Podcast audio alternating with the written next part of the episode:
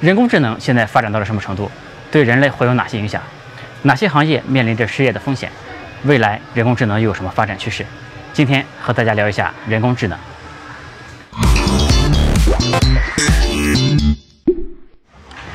有趣的灵魂聊科技人文，我是李思展。今天呢，我是在北京的七九八，在这个地方呢，就和大家聊的文艺一点。呃，我们就从围棋开始讲。一七年的时候啊。谷歌的人工智能围棋程序 AlphaGo 战胜了人类的围棋冠军柯洁九段，这个事情呢，也在科技界引起了轩然大波。一些非科技界的人可能不太理解，就是计算机在围棋战胜人类这个事情啊，真的有这么重要吗？因为早在二十年之前，一九九七年的时候，IBM 的这个深蓝计算机就在国际象棋方面战胜了人类的世界冠军卡斯帕罗夫。这个二十年之后呢，计算机。在围棋上战胜人类，无非是计算机再赢一次而已啊！这个事情的重要度在哪里？所以这里呢，我要先给大家解释一下。在古印度有一个故事，一个大臣立了功，国王想给他赏赐，问他要什么赏赐。这个大臣呢，拿出了一张国际象棋的棋盘，说请大王在这个棋盘的第一格摆一厘米，第二格摆两厘米，第三格四厘米，第四格八厘米，就是后面的每一格都是前面的一个的米粒数乘二。最后呢，我就要棋盘上这些大米。这个国王觉得这还不简单吗？就答应了这个大臣的要求。最后发现呢，这个棋盘是怎么摆都摆不满的。那如果我们真的想把这个棋盘摆满的话，我们需要多少大米呢？这个数字就是二的六十四次方。按现在的全球粮食产量来算，可能呃产个几百年的粮食可以摆满这个棋盘。所以这其实是非常庞大的一个数字，因为这种指数级的增长非常恐怖。到后面呢，每增加一格，这个数字都会往上，嗯，涨很多。国际象棋的棋盘是八乘八，六十四个格，而围棋的棋盘呢是十九乘十九，三百六十一个格。也就是说，围棋的棋盘比国际象棋的要大很多很多，这也导致了围棋的这个变化数量比国际象棋的要多很多很多。围棋一共有多少种变化呢？大概是一乘以十的一百七十次方，这个数字已经大到了。不是一个人的大脑能理解的数字。这个现在世界上运算最快的超级计算机，每秒钟可以计算十二亿亿次啊！假设我们太阳系中每一个原子都变成一个新的太阳系，在这么多个太阳系中，每一个原子都变成世界上最快的超级计算机，那么呢，即便是算到宇宙年龄的尽头，也不能穷尽围棋的所有变化。它就是这么大的一个数字，所以说。想靠计算来解决围棋的这个问题是不可能的，所以说人类下围棋啊，这个绝对不仅仅是靠计算的，而是需要依靠经验、意识、棋感这些感知能力。通常来说呢，这些感知能力也被认为是人类和计算机最大的区别。所以说，对于计算机来说，下围棋真的是一件非常非常难的事情。围棋这个项目在中日韩是最为流行的，在中国呢，往往是文人玩的东西，但是在国外呢，是工程师玩的比较多。因为围棋里面有很多的思维方式和工程师解决问题的思维方式是比较像的，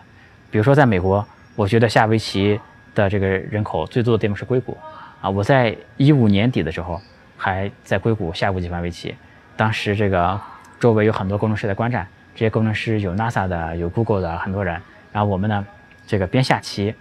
边给这些工程师做讲解，然后说这个你们不要下国际象棋了，这个东西呢你下得下去，下不过一个电脑。这多没劲！这个围棋呢是人类在棋类这个运动上面最后的堡垒啊！计算机是永远没有可能下过人类的。我说这个话的时候啊，大概是二零一五年，结果没过两年就被打脸了。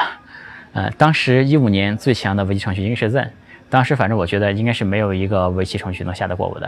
啊。后来这个没过两年，这个人类的世界冠军都下不过计算机了。可以见现在这个科技发展真的是非常非常的快。AlphaGo 的基本原理就是它先学习了这个数百万盘人类的棋谱，在这里面呢不断的分析数据，总结规律，找出里面的关联，直到这个人工智能呢具备直觉，可以不断的评估棋局的优劣。然后呢，他就开始自己和自己下，自己和自己呢又下了几千万盘，在这个里面不断的训练自己对围棋的理解。这也是人工智能具和人类相比具有很大优势的地方，因为人类的精力是有限的。一个棋手呢，下一盘棋需要至少几个小时的时间，呃，这个，嗯，他的训练量是远远不能和计算机比的。计算机运算速度也快，也不需要休息，一天就可以下成千上万盘棋。所以说，从训练量上来讲，啊，计算机是占据绝对的优势的。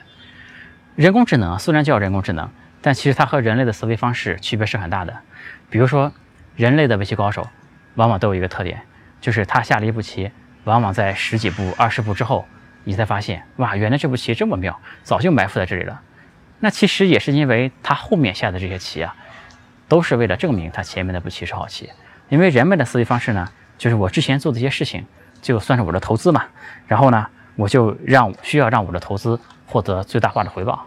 这个 IT 界其实也有类似的例子，这个乔布斯，苹果的创始人。年轻的时候学过书法啊，后来他在这个发明 Mac 电脑的时候，就想起了之前学书法的经历，就把这个 Mac 字体啊结合了一些书法的元素，这个 Mac 字体的排版会特别漂亮啊，大家也津津乐道这种事情，因为就是一个人你觉得他之前的积累都用上了嘛，这多好啊，之前学的东西都没有浪费掉。呃，但是另一方面来说呢，这也是一种路径依赖，比如说，嗯，我之前学习了。挖掘机的技术，后面几年呢，我就拼命找挖掘机相关的工作啊。然后我找到这种工作呢，就认为我之前学习挖掘机是一个很明智的决定啊。它有点这种意思。那其实，比方说这两年这个互联网行业机会很多啊，因为我掌握了挖掘机的技术，反而我不会考虑去从事互联网相关的职业了。这个但阿尔法狗呢，就完全没有这方面的包袱。你看他下棋，经常是自相矛盾的。他前面一步棋，他是想往一个方向去下。后面一步棋呢，就自己打自己的脸，就觉得好像又往另一个方向下了。这个因为阿尔法狗判断的时候呢，是不计较以前我投资了什么，我擅长什么啊，我要往哪个路线走，他只在乎在当前局面下的最优解是什么啊。这样的话呢，就比如说我们拿前面例子来说啊，我学了挖挖掘机，但我觉得互联网有更好的机会，那我就会放弃掉以前的，毫不犹豫的去从事互联网的工作，我不会在乎我前面学的东西是不是浪费掉了。对于如果是乔布斯发明 Mac 电脑的话，也会重新来考虑，我究竟是要做一个漂亮的字体排版，还是我做一个更强大的表格功能，还是我做更方便演示的这个 PPT 啊，这个演示相关的功能，还是这个我优先做联网的功能，对吧？它的选择面其实就更广了，而且呢，会根据当前的局面做出最优解。这其实是，嗯，人类的思维方式所达不到的。境界。我们再从另外一个角度来看人工智能，科技这个棋手啊，他再强，他也有情绪的波动，他也有失误的时候，而且呢，他终究会老去，后面呢会有年轻的棋手，早晚会能战胜他。但人工智能呢，永远没有失误，永远不会老。人工智能就像是一列列车，你看见它的时候，它离人类还很远，你觉得它赶上人类且还需要时间呢？就像我在二零一五年的时候。还觉得计算机在围棋战胜人类不可能，但是呢，它终究会赶上来，而且呢，会在你的身边呼啸而过。人工智能呢，一旦在某个领域超过人类，它就是历史性的、全方位的、不可逆转的超越。嗯，这个人类从此之后啊，就再也没有机会了，你就只能目送它这个逐渐远去啊。它会把这个超越的优势啊，扩展到一个人类永远无法企及的距离，就像在围棋领域，人类以后就。再也没有战胜机器的机会了，这个差距只会越来越大，越来越大。我们再说一下人工智能在中国的发展情况。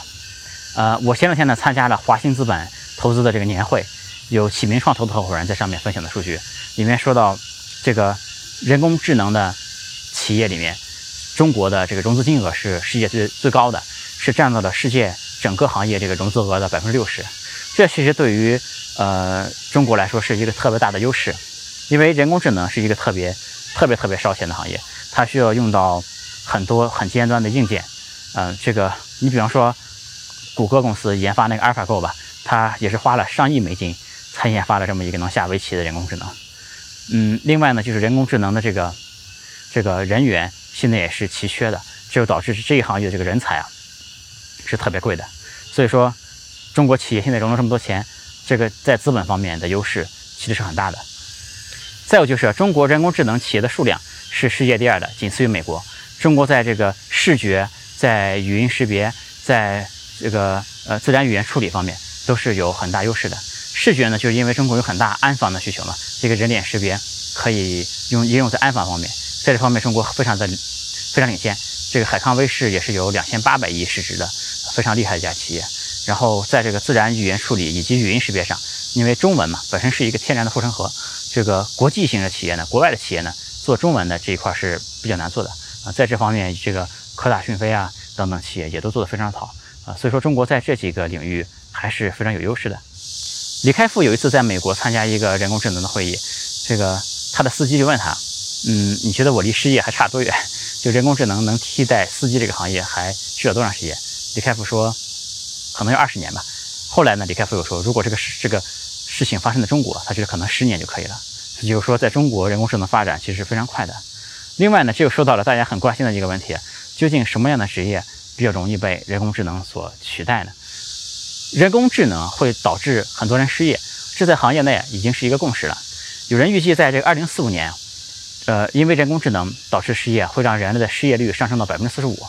这人工智能首先会应用的行业呢，大概是这么几个：一个是前面提的安防方面啊，这个这里面的视频监控啊、人脸识别啊等等，这是也是一个最大的市场啊。这再有就是无人驾驶，就刚才说的取代司机的这一块，这也是一个特别大的市场，也是人工智能进展非常迅速的。还有就是文娱方面，比如说撰稿人，其实现在美联社有百分之九十的文章都是由人工智能写的，不是人写的。还有就是编曲啊，以前曾经有人认为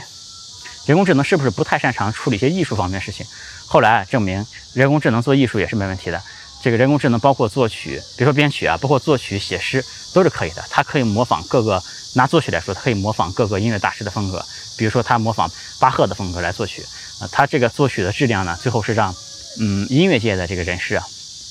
专业人士都这个难以分辨的。是可以达到了很高的一个水准，还有就是文娱方面，它可以做人工智能可以做虚拟偶像嘛，可能也会取代掉一部分偶像的这个这个市场。还有就是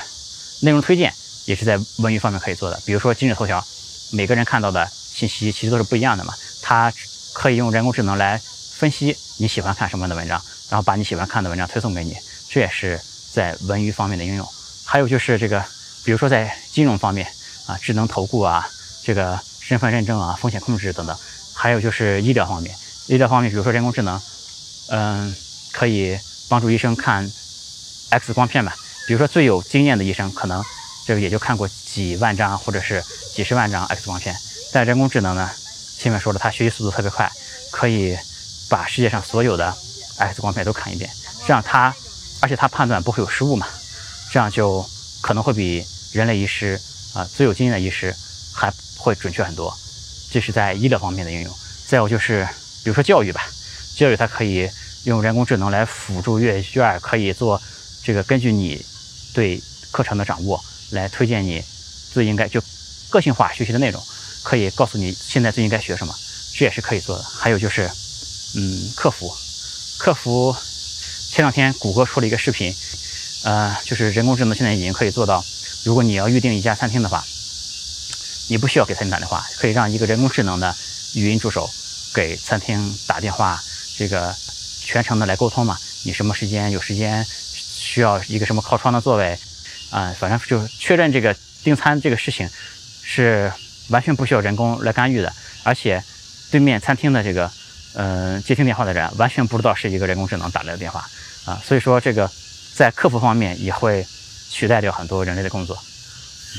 那么你的工作会不会被人工智能所取代呢？我们可以从三个方面来看，因为人工智能要取代一个工作，需要具备三方面的条件。一个是呢数字化的程度，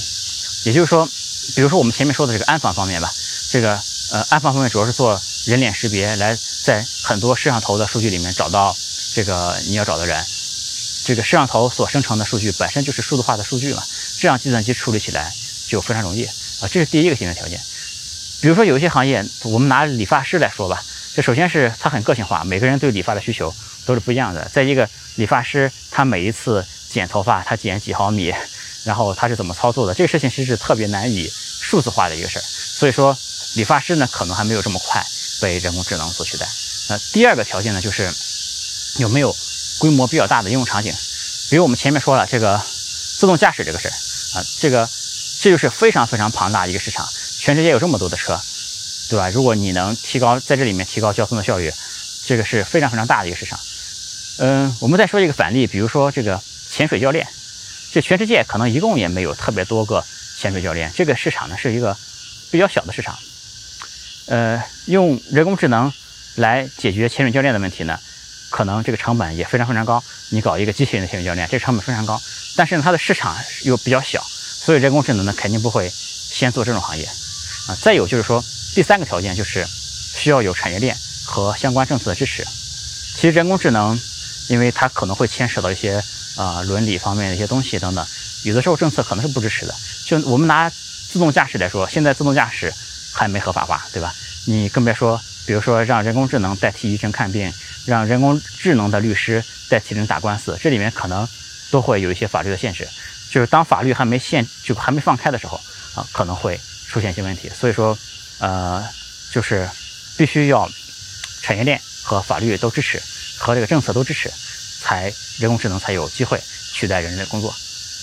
我们前面说那些行业。其实还是用人工智能对传统行业进行赋能，啊，我觉得一个东西它刚出现的时候啊，可能未必会是，未必会以它最合适的方式来出现。比如说这个鼠标在刚刚大规模应用的时候，当时人们开发游戏嘛，这个想把鼠标用起来，应用的方式呢就是，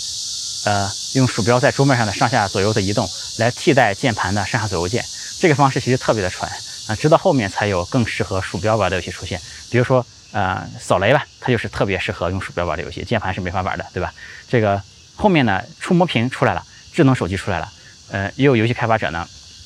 当时最流行的游戏是什么？是在这个屏幕上画一些虚拟按键，上下左右键、A、B 键，让人们去点触摸屏上的键。当时最流行的游戏是什么？复刻版的《仙剑奇侠传》什么都是这种东西。直到后面出了《水果忍者》等等，就是你滑屏幕切水果嘛。那这种东西出来之后，才充分的利用起了触摸屏幕。人工智能我觉得是一样的，人工智能发展到后面，不见得是取代传统行业，啊它可能会产生一些完全崭新的，就是以人工智智能本身为基础的行业。那这些行业呢，嗯，我觉得可能是真正的产生革命的地方。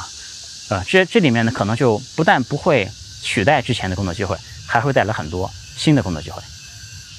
我们再畅想一下人工智能的未来，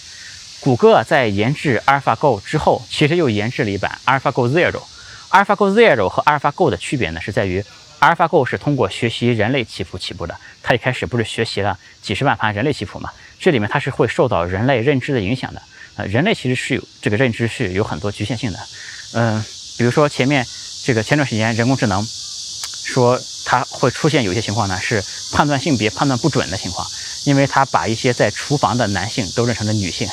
因为他通过学习人类历史的照片嘛。可能这个女性在厨房出现的比较多，呃，人工智能呢就学习到了这一点，他觉得只要在厨房出现的，基本上都是都是女性，所以当男性站在厨房的时候，会有比较高的概率出错，会把男性认成女性。这些呢，其实都是基于人类错误认知所导致的这个推断结果了。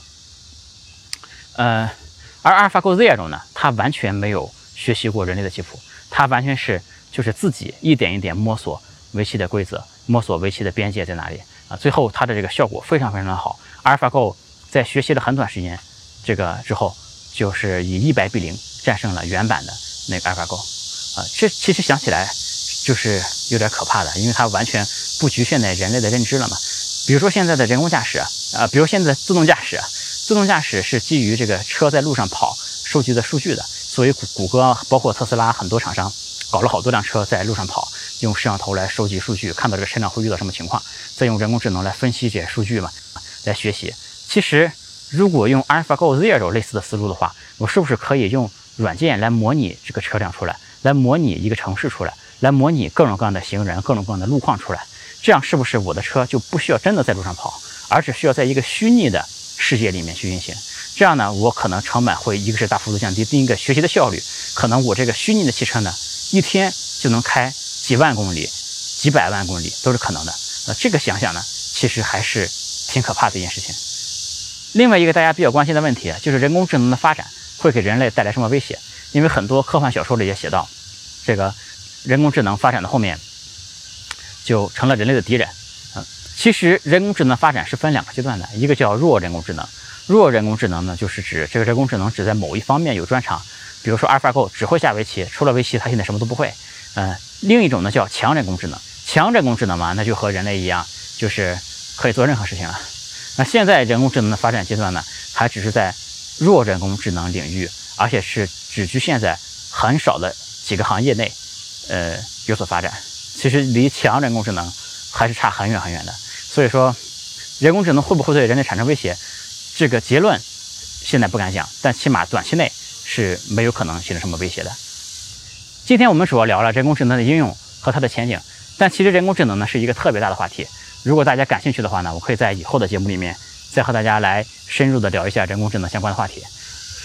如果大家喜欢我的视频，欢迎大家转发、点赞、关注一条龙。那我们今天就聊到这里，我们下次再见，拜拜。